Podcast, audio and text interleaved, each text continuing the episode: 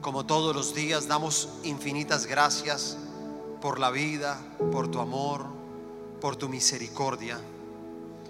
Gracias Espíritu Santo, porque sabemos que a través tuyo es que vienen estas palabras, palabras cargadas de vida, de amor, de restauración e inclusive muchas veces de confrontación, pero que todo lo haces siempre con el amor tuyo.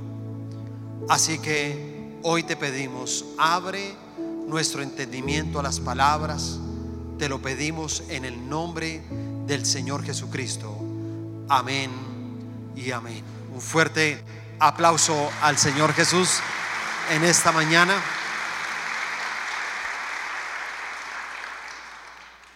Bueno, vamos a compartir un mensaje que tiene como título La actitud que trae bendición. Cada una de las eh, biografías de hombres y de mujeres de Dios, inclusive aquellos que le fallaron, han sido escritas en la Biblia para que cada uno de nosotros podamos ser enseñados a través de cada una de estas historias. Y qué bueno es que nosotros podamos eh, comprenderlas siendo sensibles a la voz del Espíritu Santo. En el Antiguo Testamento, algo que uno podía ver es que las personas vivían bajo la ley de Dios. Y la ley de Dios había sido precisamente escrita sobre piedras, ¿se acuerda? la ley de Moisés, que fue escrita sobre piedras, pero luego en el nuevo pacto del Señor Jesucristo ya viene algo que se llama la gracia de Dios. Y la gracia de Dios es precisamente aquella que viene a transformar nuestras vidas, pero también a transformar nuestros corazones. Si miramos bien la palabra en el libro de Ezequiel, capítulo 36, versículo 26, dice, os daré corazón nuevo y pondré espíritu nuevo dentro de vosotros y quitaré de vuestra carne el corazón de piedra y os daré un corazón de carne. Amén. ¿Qué quiere decir eso y por qué tal vez hago esta introducción, porque tenemos que pedirle también al Señor en esta mañana que pueda quitar de nuestro corazón todo corazón de piedra. ¿Sabe? Cuando hay un corazón de piedra, el mensaje difícilmente puede llegar a una persona. Y lo único que adquiere esta persona es conocimiento. Pero cuando tú tienes la gracia de Dios, Dios te da ese corazón de carne para poder recibir la palabra y entonces tú ya la recibes en el Espíritu. Y toda persona que recibe la palabra de Dios en el Espíritu, su vida va a ser transformada. Cuando nosotros hablamos de actitudes, porque ese es el título de nuestra charla, ¿cierto? La actitud que trae precisamente bendición. Y una de las maneras que Dios tiene para, para mirar nuestras actitudes es a través de las pruebas. Y por eso en esta mañana, pues vamos a mirar algunos hombres que fueron probados, pero también vamos a ver cuál fue la actitud de ellos frente a la prueba. Los tres fueron probados, pero solamente uno de ellos tuvo la actitud que trae bendición. Amén. El primer hombre, Dios probó a Job. Y todos nosotros sabemos que Job era uno de los siervos escogidos de Dios. Como siervo pudo presentárselo a Satanás, porque en una conversación que tienen con él, comienza a presentarle a Job. Esto está en Job capítulo 1, versículo 8. Dice, y Jehová dijo a Satanás, ¿No has considerado a mi siervo Job, que no hay otro como él en la tierra, varón perfecto, y recto, temeroso de Dios y apartado del mal. Pero mire la, la, presentación que hace Dios de él. Y me encanta esa primera palabra que habla de Job, porque dice, considera a mi siervo. Porque realmente lo que más le interesa a Dios cuando nos llama en la iglesia es que cada uno de nosotros podamos convertirnos en siervos de Dios. ¿Qué es un siervo? Un siervo es una persona que le sirve a Dios, pero no solamente le sirve a Dios, sino que sirve en la obra de Dios. Es una persona que le sirve a los demás. Y si usted mira bien, Dios no dice nada sobre la inteligencia de Job. No dice nada de sus talentos, ¿cierto? No dice, ven Satanás, te quiero mostrar a Job, un hombre inteligente, un hombre pilo, un hombre con talentos, un hombre con riquezas, porque la verdad, ninguna de esas cosas tiene un verdadero valor delante de los ojos de Dios. Si usted se da cuenta, él solamente señala algunas características espirituales que había en la vida de Job. Y lo digo porque muchas veces eh, cuando Dios nos prueba, lo que prueba es nuestro carácter, no está probando nuestro conocimiento. No está probando es qué sabes tú, sino qué haces con lo que sabes. ¿Cuál es la actitud que estás tomando con ese conocimiento que Dios dio a través de su palabra? Y cuando Dios busca personas y las llama, ¿cómo se complace Él en poderlas presentárselas delante de Satanás? Tal vez habría en esta mañana una pregunta, ¿no? ¿Qué hacernos? Si Dios y Satanás tuvieran una charla en este momento, ¿podría presentarnos a nosotros delante de Él? ¿Qué podría presentar de nuestras vidas? ¿Podría decir lo mismo? Mira esta mujer, mira este hombre, que son temerosos de Dios, que son apartados del mal, que son perfectos, que son intachables, que no hay pecado en ellos, ¿podría el Señor tal vez presentarnos en esta mañana? Y tal vez esa es una pregunta que tenemos que hacernos todos nosotros, ¿no? ¿Qué tanto nosotros estamos listos para presentarnos delante de Dios? ¿Y qué hizo, qué hizo Dios con, con Job? Lo probó de diferentes maneras. La primera prueba fue la prueba de sus posesiones. Esa fue la primera prueba para Job. Dice Job capítulo 1, versículos 9 y 11. Respondiendo Satanás a Jehová, dijo, ¿acaso teme Job a Dios de balde? ¿No le has cercado alrededor de él y a su casa y a todo lo que tiene? al trabajo de sus manos has dado bendición. Por tanto, sus bienes han aumentado sobre la tierra.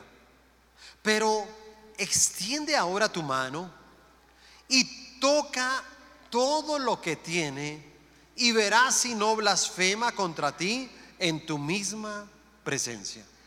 Y mira cómo dice esta última parte, ¿no? Porque Satanás le dice, mira, toca todo lo que tiene. Ni siquiera dice algunas cosas, no, dice todo. Y lo digo porque a veces hay personas que dicen, mira, todo está mal. Todo. He sido probado en todo. Estoy siendo probado en mis finanzas. Estoy siendo probado en mi familia. Estoy siendo probado en mis emociones. Estoy siendo probado tal vez en mi trabajo, en mi área laboral. Y entonces comienzan a pasar una prueba donde creen que todo. Y él llega y dice, tócalo, porque sabes qué, Tú me estás presentando a una persona que a la hora él te tiene todo. Tiene riquezas, tiene una buena familia, tiene salud. Pero yo te digo, toca todo lo que él tiene. Y te aseguro que él va a blasfemar delante de tu presencia. Y entonces cuando Dios le habló a Satanás, ¿cierto? Él quiso simplemente sacar esa disculpa. Y como tal, pues Dios llega y dice, mira, yo rechazo tal acusación de mi siervo. Y por eso yo te voy a permitir que lo puedas probar. Y efectivamente la primera prueba que tuvo que pasar fueron sus riquezas, sus bienes.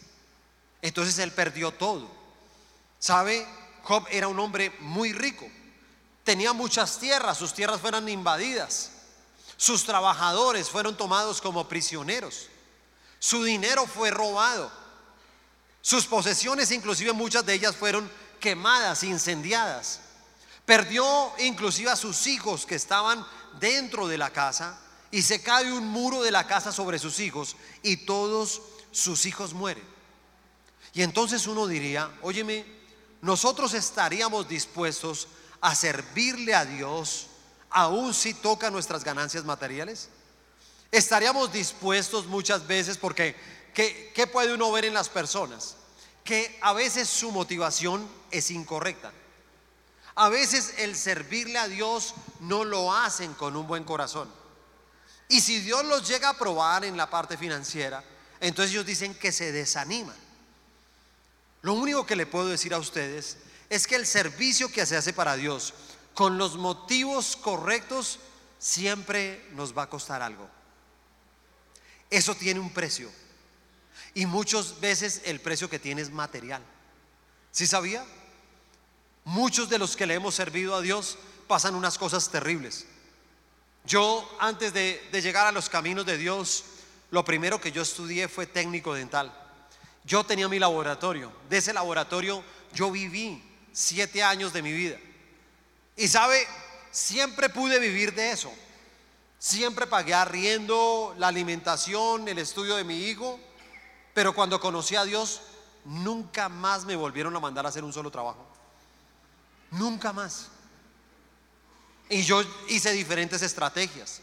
Fui e inclusive dije, no, voy a trabajar con Nemocón, con Chía, con Cajicá, con Cogua. Mandé a hacer volantes, los repartí. Comencé a hacer cosas inclusive que no tenían ética. Porque entonces me averigüé los precios que tenían los otros laboratorios y yo comencé a bajarle muchísimo más para que me dieran el trabajo. Y sabe, pasaban los meses, los meses y los meses y no tenía trabajo. No me salía un solo trabajo. Y yo tal vez pensaba lo mismo, decía, pero ¿cómo así? Me acerco a Dios y ahora que me acerco a Dios, ahora que he arreglado mi vida, ahora que me estoy alejando del vicio, de todas estas cosas, de este mundo, ¿cómo es que ahora no me sale trabajo?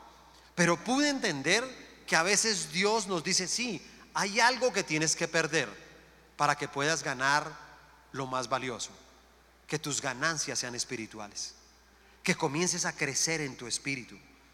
Dios tiene que quitarnos lo material para que muchas veces nos concentremos en lo espiritual para que pasemos mucho tiempo más en su presencia. Yo me di cuenta que como no tenía trabajo, entonces pasaba mucho tiempo leyendo la Biblia. Sí, como no tenía nada que hacer, yo decía, bueno, y estoy ahí como en la iglesia, todo, y entonces comencé a interesarme por la Biblia. Y entonces pasaba más tiempo leyendo la Biblia. Yo no me estaba dando cuenta que realmente estaba adquiriendo la mejor riqueza que puede uno tener en la vida como ser humano aquí en la tierra. Dice inclusive aquí en Job capítulo 1, versículo 20 al 22. Entonces Job se levantó y rasgó su manto y rasuró su cabeza y se postró en tierra y adoró. Y dijo, desnudo salí del vientre de mi madre y desnudo volveré allá. Jehová dio y Jehová qué? Quitó sea el nombre de Jehová bendito. En todo esto no pecó Job ni atribuyó a Dios despropósito. ¿Sabe qué pensamiento tenía Job? Uno solo, porque era un hombre espiritual. Por algo Dios lo, lo puso como una recomendación. Lo puso como una recomendación porque decía, no hay otro sobre la faz de la tierra como él. Y cuando perdió a sus hijos, cuando perdió sus riquezas, cuando perdió sus tierras, sus trabajadores, cuando había perdido todo lo material que tenía, en ese momento dice que simplemente rasgó sus vestiduras y dijo, mire, ¿cuál es el problema? Yo como llegué a este mundo, desnudo. ¿Cómo me tendré que ir de este mundo? Desnudo. ¿Qué puedo pensar de lo que Dios me ha dado? Dios da, pero Dios también quita. Gracias Señor por los regalos que me diste un tiempo, pero eran un tiempo, no son tan importantes para mí. Bendito sea el nombre de Jehová. La segunda prueba fue la prueba de su salud. Entonces cuando sucede todo eso, vuelve la misma charla a tenerla Dios con Satanás. Y le dice, si ves, yo te dije cómo era Job. Yo te dije cómo era mi siervo. Y entonces Satanás le dice, mira, hay algo que el hombre no soporta. Déjame hacer algo porque tengo que tocar su cuerpo. Y Dios le dice, mira, puedes tocar su cuerpo, pero te hago una advertencia, no puedes tocar su vida. ¿Escuchó eso? Y se lo digo porque a, veces hay personas que dicen, perdí todo, perdí todo, perdí todo, pero estás vivo. ¿Te das cuenta de eso? Tú puedes perder todo alrededor tuyo, pero desde que estés vivo puedes recuperar todo. Todo lo puedes recuperar. Para recuperar todo, ¿qué es lo que se necesita? La vida. No necesitas nada más. Así que Dios le dice, ok, yo te lo voy a permitir. Y entonces dice que Satanás lleva una enfermedad al cuerpo de Job, una sarna maligna desde la planta del pie hasta la coronilla. Escúcheme, una sarna. Y ahí es donde nosotros tenemos que entender de dónde proviene la enfermedad. Nunca le haga un reclamo a Dios por la enfermedad, porque la enfermedad no proviene de Él. Todas las enfermedades provienen de Satanás.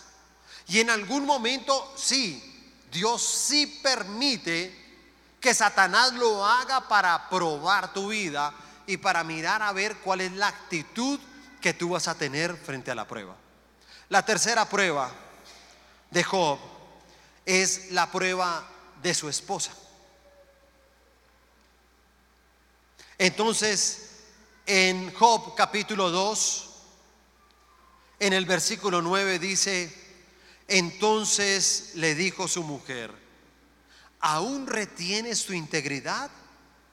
Maldice a Dios y muérete. Qué hermosura de bruja es, digo, de, esposa de Señor. Sí, no es que de verdad que uno dice, si será una esposa, yo digo, no es una pura bruja, si uno. Porque imagínese en ese momento tan difícil que está pasando Job, ¿no?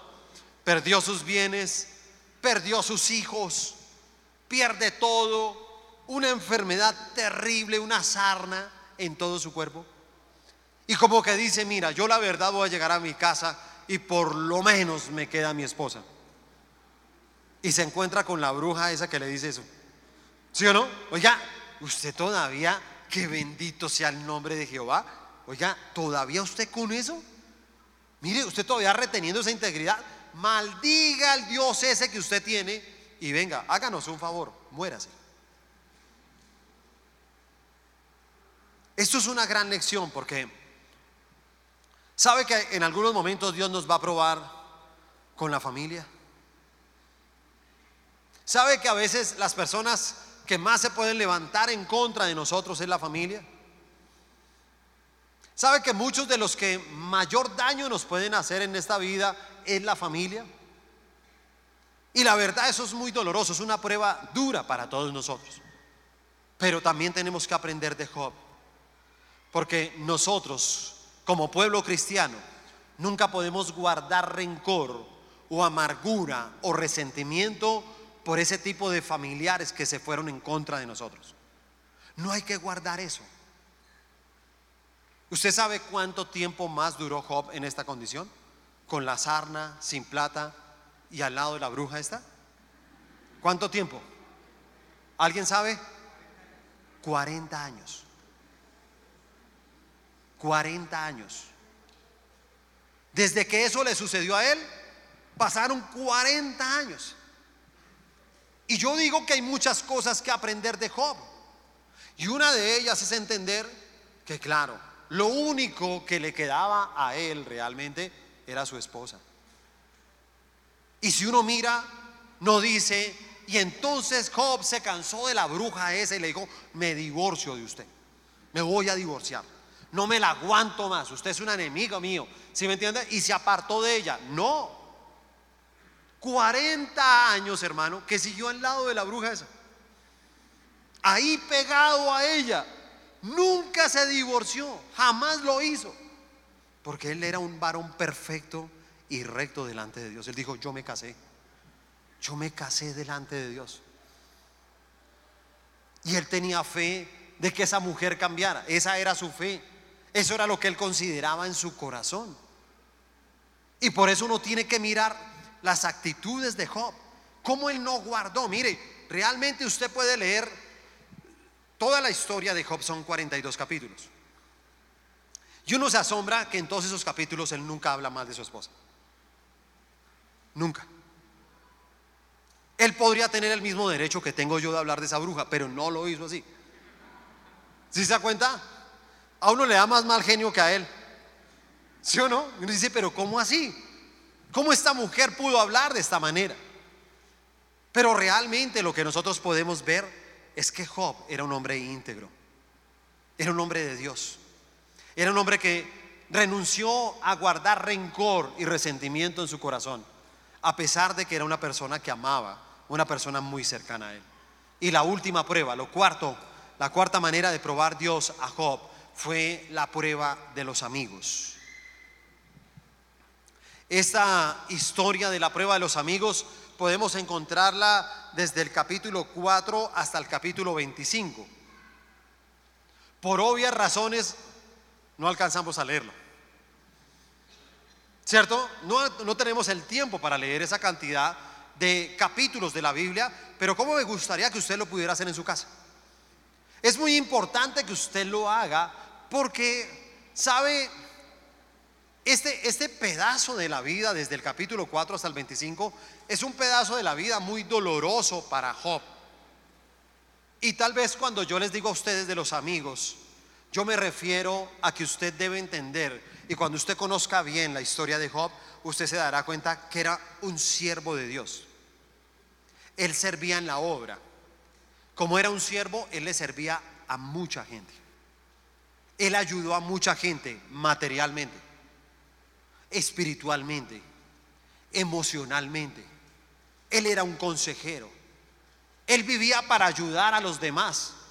Él tenía riquezas, pero aún no estaba concentrado en sus riquezas. Él estaba concentrado en servirle a Dios.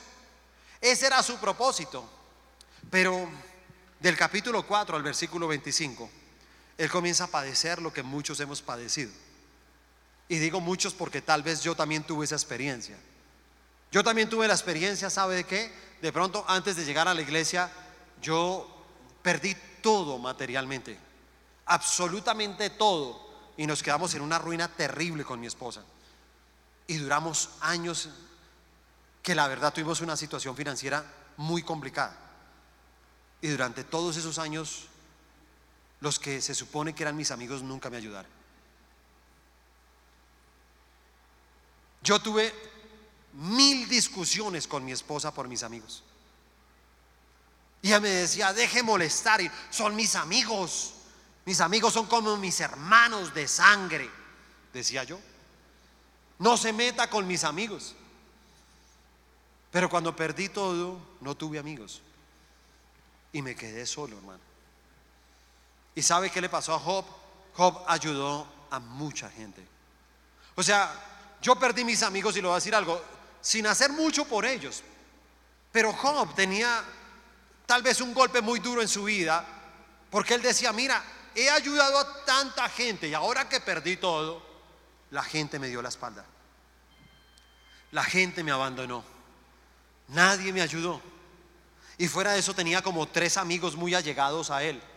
Y los tres amigos se presentan delante de él y levantan es como un juicio de que la enfermedad que hay en su vida es por un pecado secreto que él tiene. Son las pruebas. Dios nos tiene que probar de diferentes maneras a todos nosotros. Pero cuando vienen las pruebas tenemos que mirar también la actitud. Y vamos a mirar cuál fue la actitud de Job. Vienen las pruebas, ahora miremos la actitud de Job. Y sabe, la actitud de Job es que hemos hablado muchas cosas buenas de él. Pero desafortunadamente Job se rindió ante el sentimiento de la compasión. Desafortunadamente Job comenzó a, sentir pena de sí mismo. Comenzó a entrar en una autojustificación. Y por primera vez en la Biblia conocemos al primer depresivo. Porque escúcheme, Job es la primera persona que entra en un estado de depresión.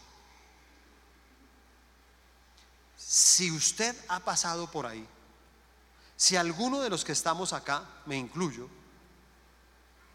que pasamos por un estado de depresión, le voy a decir algo. Lea el libro de Job.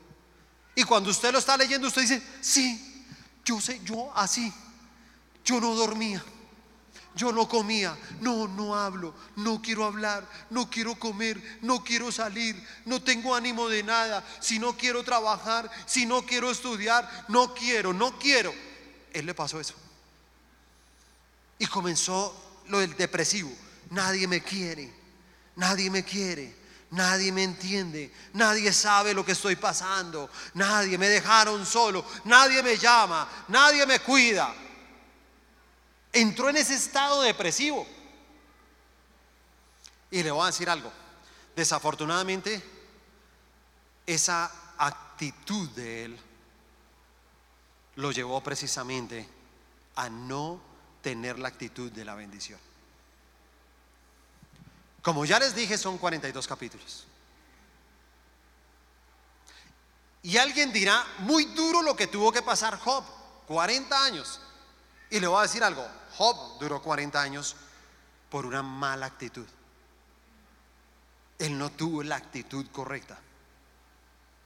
Y por esa mala actitud duró 40 años en esa enfermedad y con la bruja esa. No se me ha olvidado. La tengo aquí.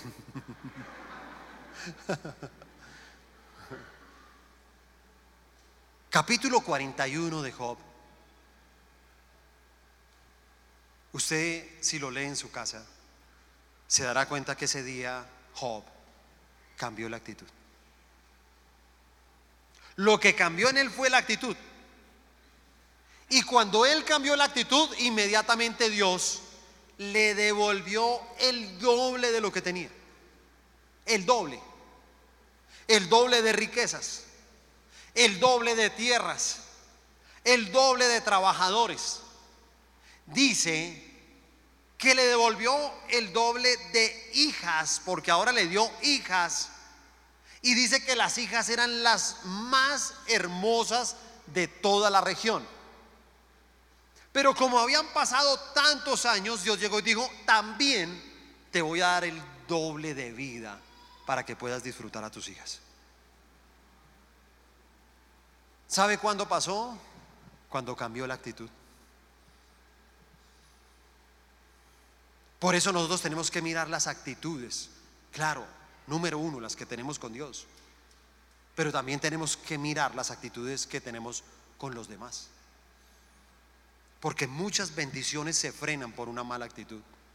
Muchos hogares no funcionan por malas actitudes entre los miembros de ese hogar. Hay hermanos que tienen malas actitudes entre ellos. Hay padres que tienen malas actitudes con sus hijos, hijos que tienen malas actitudes y son hijos frustrados porque las cosas no les salen bien. No te salen bien porque esa actitud no te va a llevar a una bendición. ¿Te das cuenta? No te salen las cosas bien porque Dios te ha llamado a esta iglesia. Y el llamado que Dios nos hace a nosotros es a ser siervos. Y ese debe ser el enfoque principal de estar en una iglesia. Yo tengo que ser siervo de Dios. Yo debo servirle a Dios. Yo debo servir en su obra. Yo debo predicar el Evangelio. Hay personas que no lo predican porque ellos argumentan que sus posesiones y sus riquezas no le dan el tiempo para hacerlo. Y ese es un grave error, porque es una mala actitud. El segundo hombre que Dios probó, Dios probó a Pedro. No, Pedro Verdugo no, sino Pedro, el de la Biblia. A Pedro Verdugo también le ha pasado sus pruebas. No crea que no. Y dice que este Simón Pedro tenía un llamado de parte de Dios. Pero toda persona que tiene un llamado de Dios tiene que ser examinado y tiene que ser aprobado. Para cada llamado, Dios siempre nos va a aprobar. La misma Biblia nos enseña que el corazón del rey tiene que ser qué? Probado. Así dice la palabra. El corazón del rey tiene que ser probado. El que quiera ser rey, su corazón debe ser probado. Cada vez que tú quieras alcanzar algo más alto, tu corazón primero va a ser probado. Algunas personas creen tener el llamado a casarse, ¿sí se da cuenta? Pero para poderse casar, su corazón primero debe ser probado. Si su corazón no ha sido probado, ese matrimonio no le va a ir muy bien. Los matrimonios que no fue probado el corazón, sino al contrario, al poquito tiempo estaban probando era otras cosas. ¿Sí se da cuenta que hacemos las cosas mal? Porque tiene que ser probado es el corazón. No es probar a la otra persona, sino es que se ha probado el corazón. El corazón tiene que ser probado para asumir el llamado de un matrimonio, para asumir el llamado de ser padre. ¿Se da cuenta? Si alguien tiene que, quiere ser, y muchas veces uno dice a la gente, ¿cuántos quieren ser empresarios? Perfecto, tu corazón tiene que ser probado para ser empresario. Todo el que quiera llegar a la cima, su corazón tiene que ser probado. Cuando uno va escogiendo sus líderes, los líderes tienen que ser probados. Hay que probar el corazón de ellos para saber si tienen buenas actitudes y que esas actitudes sean de bendición para la iglesia y para el ministerio. Entonces, Dios probó a Pedro. Y lo primero que hizo Dios es que lo probó también con el dinero. Eso fue lo primero que él hizo. Lo probó con el dinero. Entonces, escúcheme cómo fue el llamado de Pedro. Pedro estaba en la orilla del mar, estaba lavando las redes, se encuentra con Jesús. Jesús le dice, ¿qué están haciendo? No, mira, estamos lavando las redes porque toda la noche hemos pescado y no hemos pescado qué? Nada. ¿Sabe qué significa eso? Es el mismo significado de nuestra vida. Esa noche no es una noche. Esa noche a veces está representada en años. Porque muchas personas dicen, mira, llevo cinco años sin nada. Llevo diez años sin nada. Llevo 30 años sin nada. Es más, les puedo decir algo. Tengo tanta edad y en la edad que tengo no tengo nada. No he conseguido nada. Hay personas que han luchado toda su vida y no han conseguido nada. Pero cuando tú y yo nos acercamos a Jesús, entonces Jesús nos da dirección, ¿cierto? Y Jesús le dice a Pedro, no importa, vuelve a echar las redes en el barco. ¿Y eso para qué? Eche las redes ahí, hombre. Camine. Comiencen a remar, mar adentro, vamos mar adentro. Y cuando están mar adentro le dice, hermano, echen la red. Dice, Señor, mira, yo soy pescador, esta es mi profesión. A esta hora no hay peces. Es toda la madrugada, es toda la noche cuando más puede uno pescar. Ahorita no hay, los peces se van. Entonces le dice, Pedro, echa la red. Entonces él hace lo que muchos de nosotros hicimos cuando encontramos al Señor Jesús. Que dijimos, Señor, yo no estoy de acuerdo, pero en tu palabra echaré la red. Porque tú lo dices. Porque yo estaba sentado ahí en la iglesia y escuché una palabra y esa palabra me decía, perdona, yo perdoné. Porque esa palabra decía, restaura, yo restauré. Porque esa palabra decía, cambia y yo cambié. Porque esa palabra me decía, sueña y comencé a soñar. Así que solamente por tu palabra lo haré, porque realmente a mi conciencia, a mi parecer, yo no creo que eso funcione. Y entonces echó la red. Y cuando levantaron la red, no podían levantar la red de la cantidad de peces que tenían. Eran muchísimos, ¿sí me entiende? Esa historia está relatada ahí en el libro de Lucas 5. Usted la puede leer. Y entonces ellos levantaban, inclusive no pudieron y tuvieron que llamar a otras embarcaciones y decirles, mire, por favor, son muchos peces. Ayúdenos a cargar todo esto. Y le voy a decir algo. Si Pedro hubiera sido como algunos cristianos de negocios de este tiempo, yo creo que Pedro le hubiera dicho a Jesús algo así parecido. Señor Jesús, esto es fantástico. Tú y yo vamos a ser unos socios formidables. No, usted predica y yo administro las riquezas. Y tranquilo porque con todo esto que tenemos acá y yo entregando los diezmos, no, va a vivir usted y todos los que prediquen la palabra de Dios. Y muchos me van a conocer en el mundo porque Dios me ha prosperado. Y yo dejaré el nombre de Dios en alto. Yo solamente en mis imaginaciones, del mar adentro a la orilla, ¿cuánto tiempo podría haber? ¿Cuánto cree usted? ¿Mediodía? ¿Quién más? Dígame cualquier cosa. ¿Diez minutos? ¿Dos horas? Le voy a decir algo. No importa si es mediodía o no importa si sean 10 minutos. Yo lo único que me he imaginado a Pedro dentro de la barca, con esa cantidad de peces, ¿sí me entiende? Y yo solamente tengo esa imaginación. Así sean los 10 minutos o el mediodía, yo creo que Pedro todo el mundo, todo el tiempo era. Y eso saltaba en ese barco y miraba a los peces, acariciaba a los pececitos. Soy rico soy rico. Nunca había visto esto. Y miraba a Jesús, socio, socio, te quiero mucho. ¿Sí o no? Estaba feliz.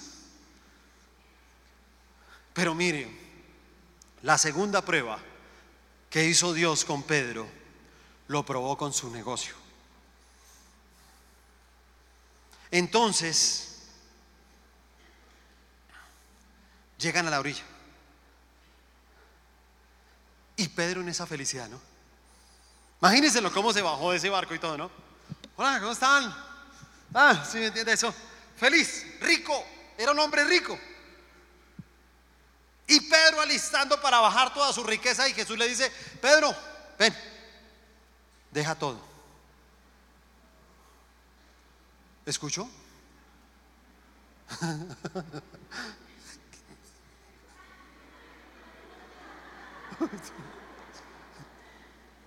¿Socio? ¿Ah? Deja todo y sígueme. Porque ya no serás más un pescador, sino un pescador de hombres. Si te das cuenta, a Jesús no le interesa enriquecernos. A Jesús le interesa que tú y yo seamos siervos de Él. Y por eso le dijo, entregue todo. Y hay personas a veces que no entienden eso de las decisiones que tenemos que tomar. Porque muchas veces vamos a tener que tomar decisiones. Y nos dice, deje a los amigos. Deje estas amistades, deje esta relación. ¿Se da cuenta? Esa relación ya no. Venga y sígame. Y cuando Dios nos habla, no, no, no, la relación no, Señor. Mis amigos no. No.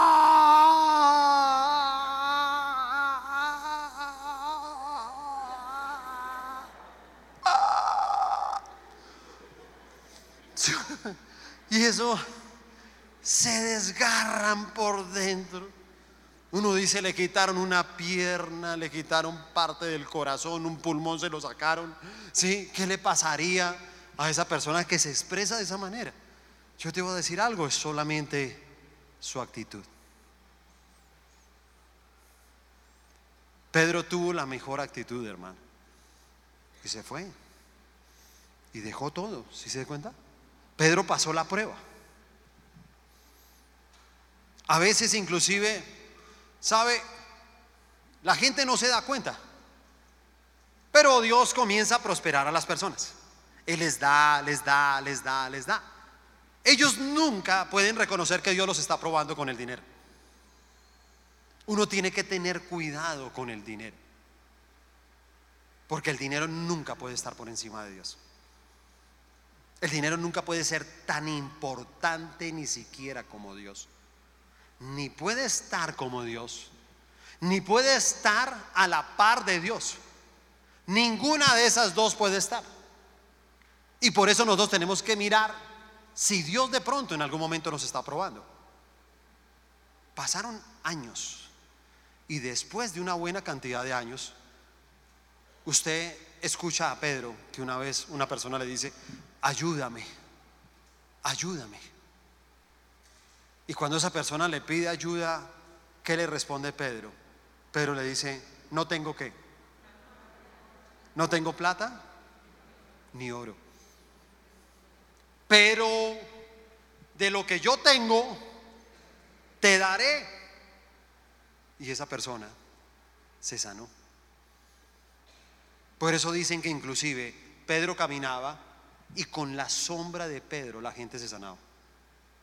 Porque esa era su mayor riqueza. Él entendió. Por eso él decía, yo no tengo plata, yo no es que no tengo plata. Si me entiendes? Yo no tengo nada.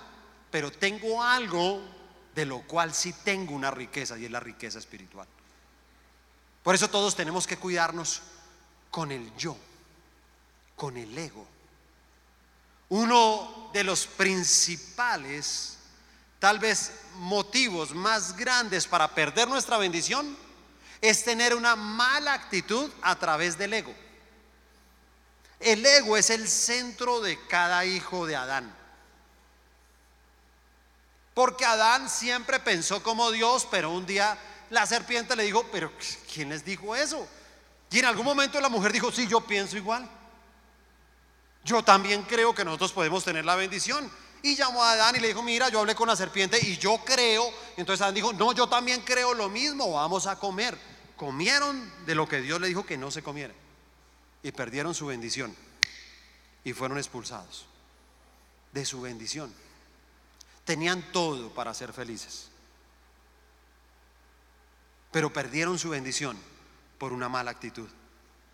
Por eso tengo que tener cuidado con el yo. Porque es que Dios nos prueba de diferentes maneras. ¿Sí se da cuenta? Dios nos prueba. Dios a veces trae hasta pruebas en la iglesia, hermano. ¿Usted ha escuchado gente dentro de la iglesia y dice, pero nosotros, ¿por qué estamos en política? ¿Sabe por qué estamos en política? Porque Dios lo está probando a usted. Solamente para mirar cuál es su actitud. Solamente para eso. Solamente para ver si sale su ego. Pues yo no estoy de acuerdo que la iglesia se meta en política.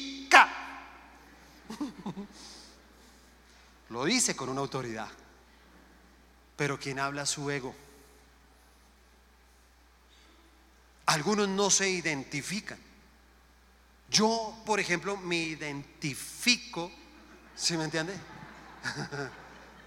Yo amo mi país. Entonces tomo esas decisiones. Y lo hago con toda libertad. Y siempre trato de tener la mejor actitud para no perder mi bendición. Porque Dios nos prueba de diferentes maneras. Todos somos probados. Escúchame, todos, sin excepción, somos probados. Pedro fue probado, pero tendríamos que ver cuál fue la, la actitud final de Pedro.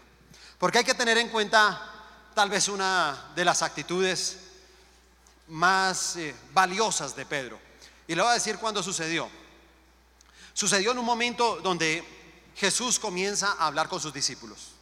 reúne a sus doce apóstoles y les dice, mire, mi hora ha llegado y yo tengo que morir. Y cuando él le dice eso, entonces Pedro, Pedro, el que ya había sido probado, entonces lo toma así de un codito, de un codito así. Eh, Señor, perdón, todo, ¿me permiten un momentico? Permítame un momentico. Eh, señor maestro, ven, venga.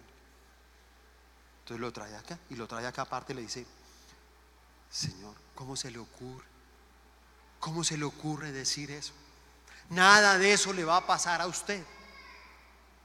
Entonces Jesús se devuelve con él. No le dice nada. Y cuando está con el resto de los discípulos, le dice, Pedro, apártate de mí, Satanás, porque me eres piedra de tropiezo delante de todos. O sea, para que me entienda bien, porque de pronto todavía usted no entiende lo que está pasando ahí. Usted que es miembro de una célula, es como si usted llegara siempre tarde a la célula. Es un ejemplo. O sea, no es real. Es un ejemplo. Y que de tanto llegar tarde su líder le dijera ante todos los de la célula, mire, le voy a decir una de las cosas, usted siempre llega tarde aquí, apártate de ti, de, de mí, Satanás, apártate de este grupo porque eres piedra de tropiezo. ¿Qué haría usted?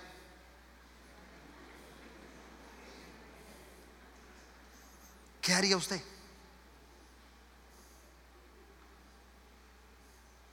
Pero me podría imaginar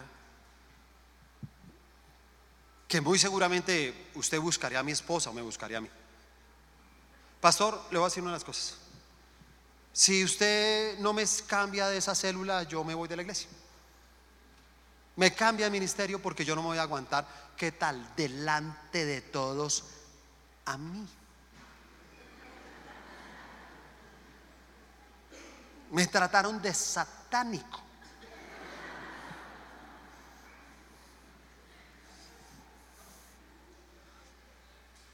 Pero ¿sabe qué pasó con Pedro? Pedro no se ofendió.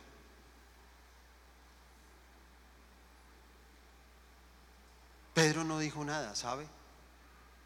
Pedro tuvo una buena actitud. Inclusive,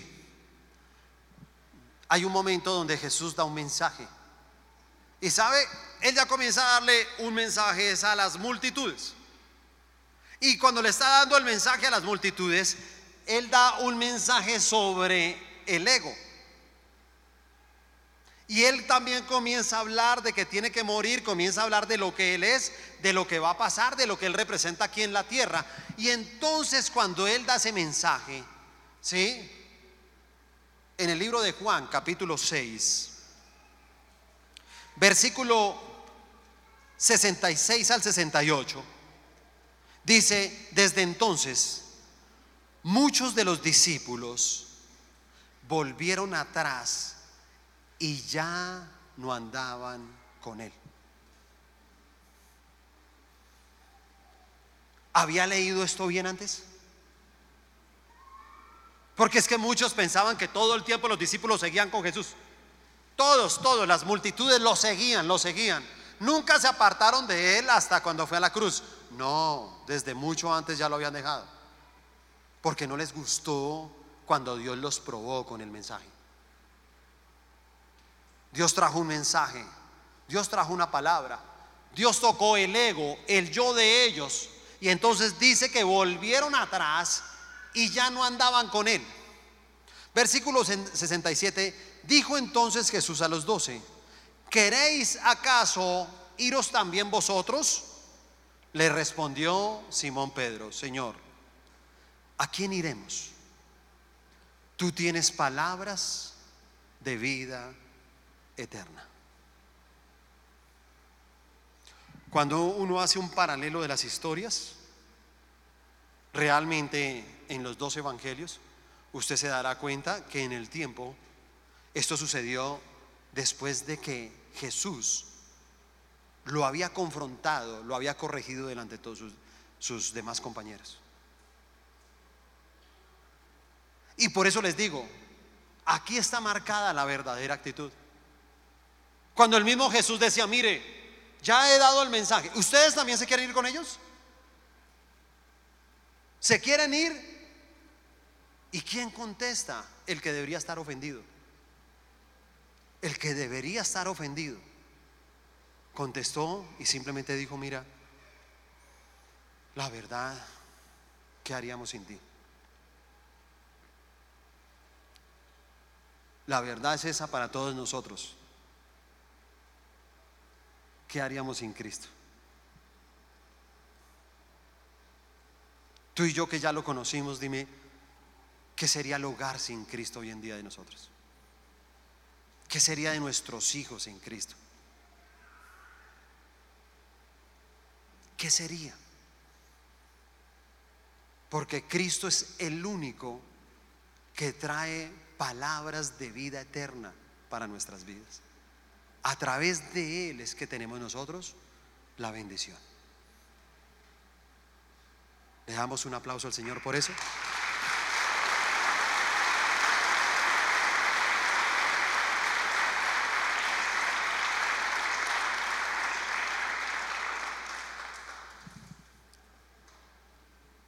El tercer hombre que Dios probó fue a Judas.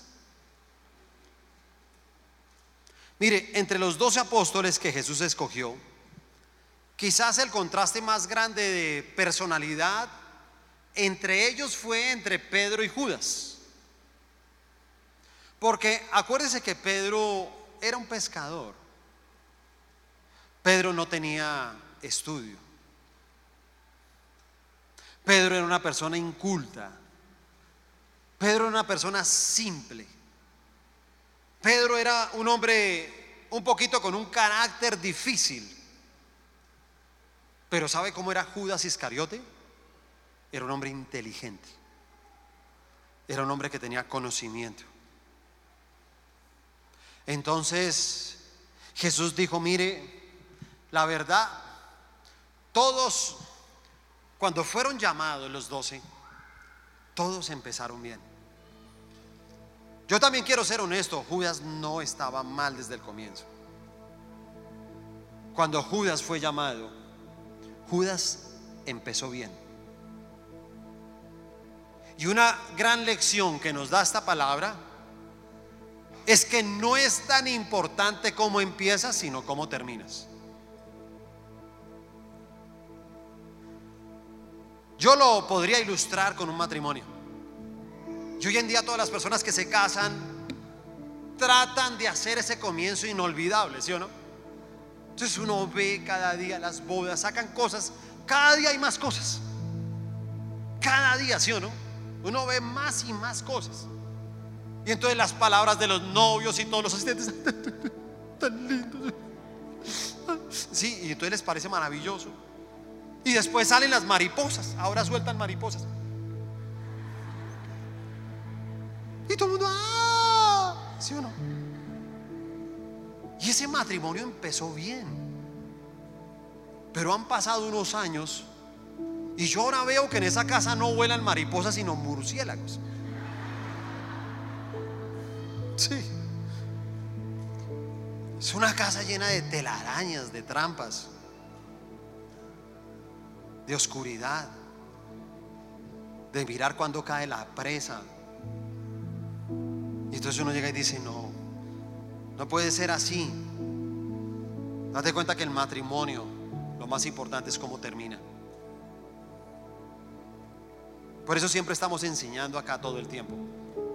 Ya los que vamos teniendo unos años más, yo siempre le digo a la gente, mira, construye una buena vejez para tu vida. Construye ahí una amistad, que ustedes sean un par de enamorados, de amigos, de cómplices porque así tiene que terminar tu vida. Que Dios les pueda conceder lo mismo que yo le pido a Dios que me conceda y es mi fe y nadie me la puede quitar. Y yo la verdad he considerado que el fin de la historia del amor con mi esposa muy seguramente puede estar en el año 102, 103 de mi existencia. Al lado de ella en un parque, en un una silla.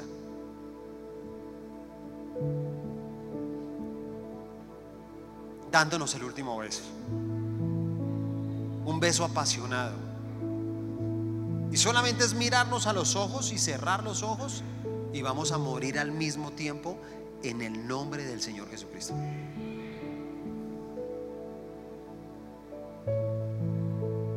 No importa cómo empezamos, pero sí importa cómo terminamos. No importa cómo empezó Judas Iscariote. Él empezó igual que todos y empezó bien. Y simplemente Jesús al ver que era un hombre inteligente dijo, mira, este va a ser el tesorero. Este va a manejar las finanzas. Y se suponía, que el que manejara las finanzas era aquel que las iba a administrar muy bien. Y por eso la, la primera prueba que hizo Dios con Judas fue probarlo en el dinero. Oiga, ¿a usted no le parece curioso que de los tres hombres que hemos hablado, siempre los ha probado en lo material? Siempre los ha probado. Y a Judas también, si me entiende, porque se supone que la bolsa de dinero que manejaba Judas era simplemente para el sostenimiento de ellos, pero para ayudar a los más necesitados. Entonces mire lo que dice Juan capítulo 12, versículo 4 y 6 al 6. Y dijo uno de sus discípulos, Judas Iscariote, hijo de Simón, el que había de entregar. ¿Por qué no fue este perfume vendido por 300 denarios y dado a los pobres? Pero dijo esto no porque se cuidara de los pobres, sino porque era qué? Que era él. era ladrón. Yo lo he enseñado en esta iglesia muchas veces. Eso. Llévele allá la platica a la iglesia. Ese que le dice eso es el ladrón. Es el ladrón. Así piensan los ladrones.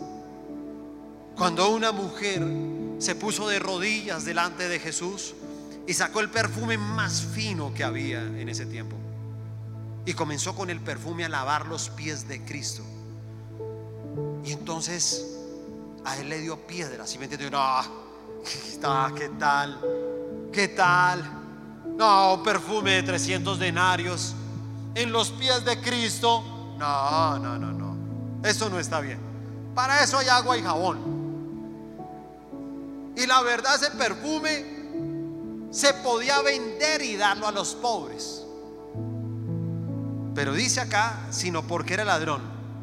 Y teniendo la bolsa, sustraía todo lo que se echaba en ella. Uno diría, ¿por qué Jesús no lo destapó como destapó a Pedro? ¿Por qué no lo avergonzó delante de todos? Tú te estás robando la plata, ¿no? Él lo dejó porque tenía que pasar la prueba. ¿Por qué muchas veces Dios deja que personas prosperen. Inclusive hay personas que llegan y dicen, mira, tengo un hermano que es inconverso y a él le va bien y yo que estoy en la iglesia me va mal. No te preocupes, Dios lo está probando. Dios lo está probando. El tiempo de la prueba le va a llegar a él. Te lo puedo asegurar. El día que él se quede sin sus riquezas, se queda sin nada. Cuando nuestras riquezas fueron quitadas delante de nosotros, nos quedamos con toda la riqueza espiritual de nuestro Dios en los cielos.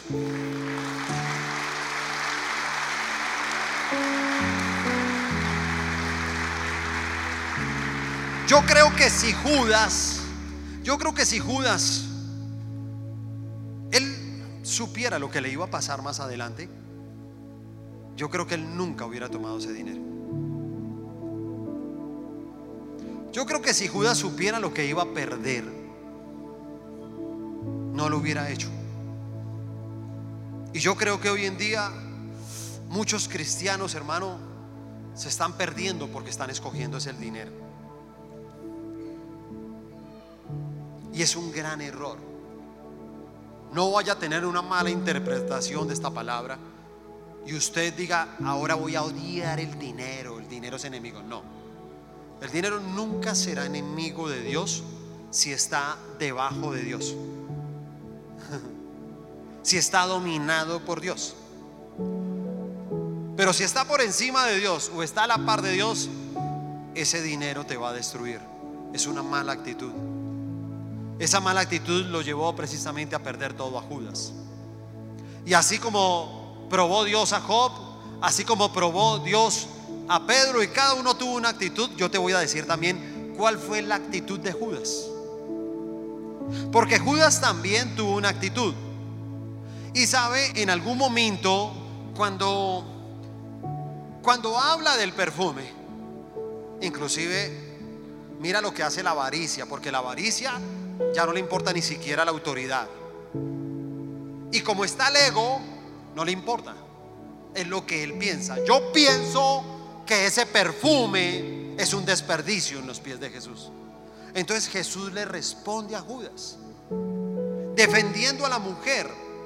Ahí en el versículo 7 y 8 de Juan 12 dice, déjala. Para el día de mi sepultura he guardado esto porque a los pobres siempre los tendréis con vosotros, mas a mí no siempre me tendréis. Cuando Jesús le dijo esto delante de la mujer, ¿sabe qué pasó con Judas? Todo lo contrario a Pedro. Se ofendió.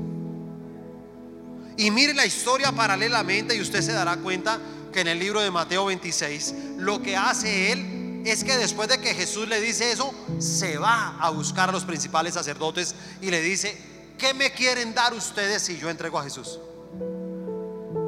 Y ahí es cuando le ofrecen las monedas para vender a Jesús. Y por esas monedas, por haber tomado esa actitud, simplemente perdió su bendición. La perdió. Y cada uno de nosotros tenemos que examinarnos, hermano, y ver cuáles son nuestras actitudes. Número uno, las que tenemos con Dios. Y la primera actitud que tú tienes que tal vez examinar hoy es, ¿tú eres un siervo? ¿Eres una sierva de Dios? ¿Tú sirves en la obra de Dios? ¿Tú estás ganando almas para Dios? Porque sí, hermano, hasta podemos fallar. Así como falló Pedro. Porque Pedro, ¿sabe que Después hasta resultó negando a, Jesús tres veces. Lo negó. Pero así lo haya negado, ¿sabes? Él ya había sido probado. Él ya había sido probado por Cristo. Y cuando Cristo resucitó fue a buscarlo. Y cuando fue a buscarlo lo encontró otra vez siendo pescador. Y le dijo, óyeme, ¿qué haces? ¿Qué haces? Inclusive Jesús se hizo en la playa y comenzó a prepararle comida a Pedro. Y alguien comenzó a mirar así y dijo, óyeme, ¿quién está ahí? Y Pedro dijo, es Jesús. Y se botó de la barca y se fue nadando hasta allá. Y cuando llegó, Jesús le estaba preparando comida. Después de haberlo negado, porque escúchame, su actitud lo llevó de todas maneras a permanecer en una bendición. Así hubiera fallado, hermano, en algún momento. Así hubiera negado a Cristo. Y por eso ahí en ese momento comienza a decirle, Pedro, ¿me amas? Sí, Señor, yo te amo. ¿Qué le dijo Jesús? Apacienta mis ovejas. Pedro, ¿me amas? Sí, Señor. Cuida mis ovejas. Pedro, ¿de verdad me amas? Señor, yo de verdad te amo. Por favor, cuida mis ovejas.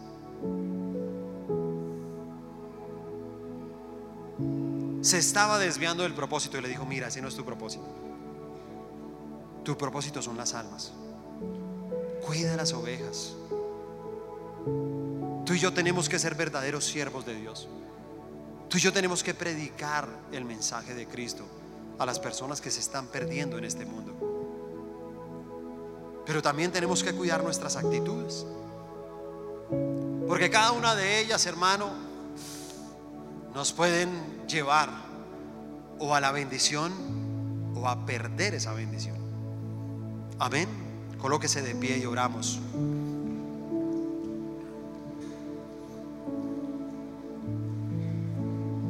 Y le invito que ahí donde está, cierre sus ojos.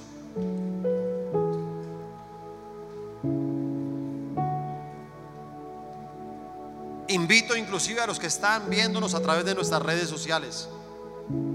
Sé que hay personas que de verdad por algún motivo de fuerza mayor, escúchame, fuerza mayor, una enfermedad, un lugar muy lejano donde no existe una iglesia, estén escuchando este mensaje.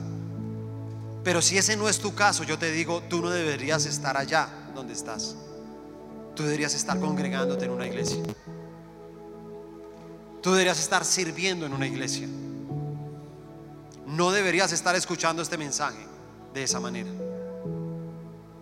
Si es algo de fuerza mayor, está bien, uno lo entiende. Está bien que si estás enfermo, estás en un hospital y no tienes cómo hacerlo, estés escuchando la palabra. Está bien que si estás en casa cuidando a, tu padre, a tu madre que están muy enfermos y no hay nadie más quien los cuide, qué bueno que estés escuchando este mensaje. Pero si estás en casa solamente porque consideras que es lejos, porque consideras que tienes que hacer un sacrificio, tal vez tenga que decírtelo de parte de Dios que no estás teniendo buenas actitudes con Dios y que no estás siendo un buen siervo, una buena sierva de Él. Y por eso te motivo, aún porque sé que nos escuchan personas de otros países, y te digo, no importa donde tú estés, busca una iglesia, acércate a una iglesia y congrégate en esa iglesia. Vamos a cerrar juntos aquí nuestros ojos, levante sus manos al cielo y que tú puedas hoy hablar con el Señor, que puedas levantar tu voz y tú puedas decirle, Señor, Gracias por tu palabra, por lo que tú nos has enseñado. Gracias porque he permitido que esta palabra no llegue a un corazón de piedra. He podido experimentar la gracia de Dios. Y esa gracia de Dios ha convertido mi corazón para que el mensaje no llegue a un corazón duro, sino llegue a un corazón sensible a un corazón que escucha, a un corazón noble, a un corazón humilde, a un corazón que renuncia al ego, al yo, y que simplemente está aquí para recibir este mensaje. Un corazón que puede decir, sí, Señor, tal vez mis actitudes no han sido las mejores. Y por eso es que Dios tiene que probarnos a través de nuestras actitudes. Y hoy Tal vez usted y yo estamos siendo probados por la autoridad que Dios ha puesto sobre nosotros. Tal vez tú eres hijo y como hijo Dios te está probando a través de la corrección de tus padres. Tal vez tú eres esposo o esposa y estás siendo corregido por tu cónyuge. Y cuando eres corregido estás siendo probado por Dios. Tal vez tú eres el empleado y estás siendo probado cuando eres corregido por tu jefe. O simplemente estás en la iglesia y también somos probados cuando somos corregidos por nuestros líderes. Y por eso lo más importante será nuestra reacción ante la corrección, porque será una de las muestras más claras de la humildad. Será una de las muestras que podemos tener como Pedro, que no se ofendió que tomó la actitud correcta, que no le importó aún si Jesús tuvo que corregirlo públicamente. Pero él decía, no me importa porque a dónde iría yo. ¿Qué sería mi vida sin ti? Por un momento piensa la vida sin Dios. Por un momento piensa cómo sería tu vida sin Él, sin su presencia. ¿Cómo sería tu familia? ¿Cómo manejarías tu integridad? ¿Cómo manejarías tu moral? ¿Cómo manejarías tu dinero? ¿Cómo sería la vida de cada uno de nosotros sin ese Cristo que nos ha transformado? Y por eso hoy, con nuestras manos aquí levantadas, podemos decirte, Señor, heme aquí, envíame a mí. Quiero ser instrumento en tus manos. Quiero ser un siervo y una sierva tuya. Quiero ser aquel recomendado ante Satanás. Quiero que mi nombre esté escrito en el libro de la vida. No quiero perder la oportunidad porque sabe, en Apocalipsis habla de la nueva Jerusalén. Y dice que habrá doce cimientos con los nombres de los doce apóstoles del Cordero. Y el nombre de Judas Iscariote no está ahí. Por sus malas actitudes perdió su bendición. Job por tener una mala actitud duró 40 años. Tal vez en ese dolor, en ese estado depresivo, sufriendo en esa enfermedad. Pero cuando tú cambias tu actitud, cuando tú tienes una actitud correcta, entonces viene la bendición para tu vida. Hoy quisiera saber en este lugar si hay personas que nos acompañen por primera vez, levante su mano. Si usted nunca antes había venido a este lugar, tenga su mano bien en alto. Veo por aquí unas manos levantadas, por acá otras, por allá otras. Y voy a pedirle el favor a, a estas personas que tienen las manos levantadas, que nunca habían venido a este lugar, si ustedes pueden venir un momento aquí al frente y hacemos una oración. ¿Vale? Venga, deje su lugar donde está. Y venga aquí al frente y vamos a hacer una oración juntos. Los que vienen de atrás allá, vamos rápido. Vengan, corran acá hacia adelante y vamos a hacer una oración juntos. Démosles un fuerte aplauso de bienvenida.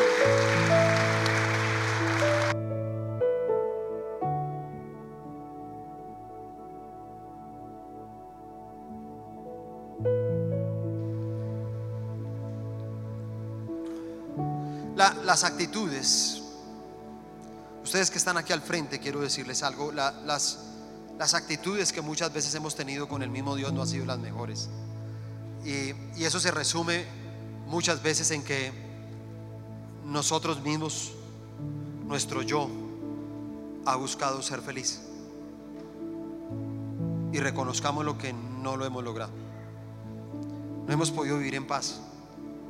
Pareciera que siempre hay algo que nos atormenta. Siempre hay algo que está mal en la vida de uno. Y uno lucha solito, solito, solito por ser feliz, pero, pero no lo puede uno alcanzar. Y yo estoy convencido que solamente cuando le entreguemos nuestra vida a Dios y podamos decirle, Señor, llévame contigo, llévame contigo, entonces ya habrá muchas cosas que no nos importan, así como Pedro. Pedro en algún momento entendió que había otras cosas mucho más importantes en la vida y luego pudo desarrollar su llamado para lo que era importante en esta tierra. Porque tú y yo somos importantes en esta tierra. Tú y yo hemos, hemos sido creados por Él con un propósito específico y tenemos que cumplir ese propósito aquí en la tierra. Así que quiero invitarte a que hagamos una oración juntos. Yo les voy a pedir el favor, ponga su mano derecha en su corazón, incline su rostro y quiero que repita esta oración fuertemente conmigo. Diga, Señor Jesús, por mucho tiempo he estado lejos de ti. Pero hoy quiero venir con la mejor actitud. Con la actitud que trae bendición. Quiero abrir las puertas de mi corazón. Y yo te acepto.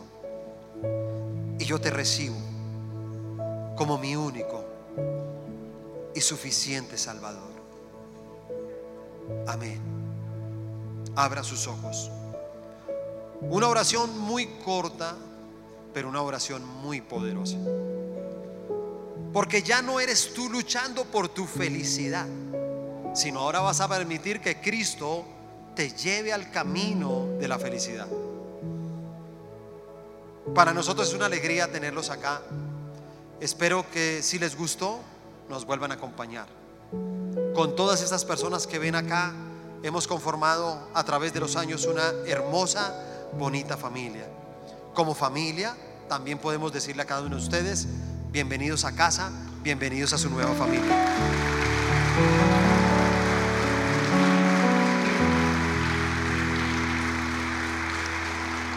Aquí hay unas personas que les están dando la bienvenida. Él también se llama Pedro, pero no es el Pedro el que estábamos hablando. Pero sí es el Pedro que también tiene buenas actitudes. Y que así mismo Dios lo ha cambiado y lo ha transformado. Así que mire, vayan con Él. Él va a hacer una oración por alguna necesidad que ustedes tengan. Si necesitan que oremos por algo, con ellos nos lo dejan saber. Y también queremos tener un contacto para saber en qué podemos ayudar. ¿Vale? No vuelva a su lugar, las personas que los invitaron los van a esperar ahí. ¿Listo? Así que sigan por acá y démosles otro fuerte aplauso de bienvenida.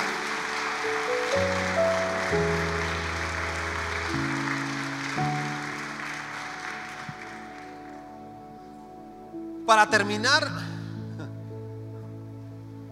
tenemos que seguir hablando de Judas.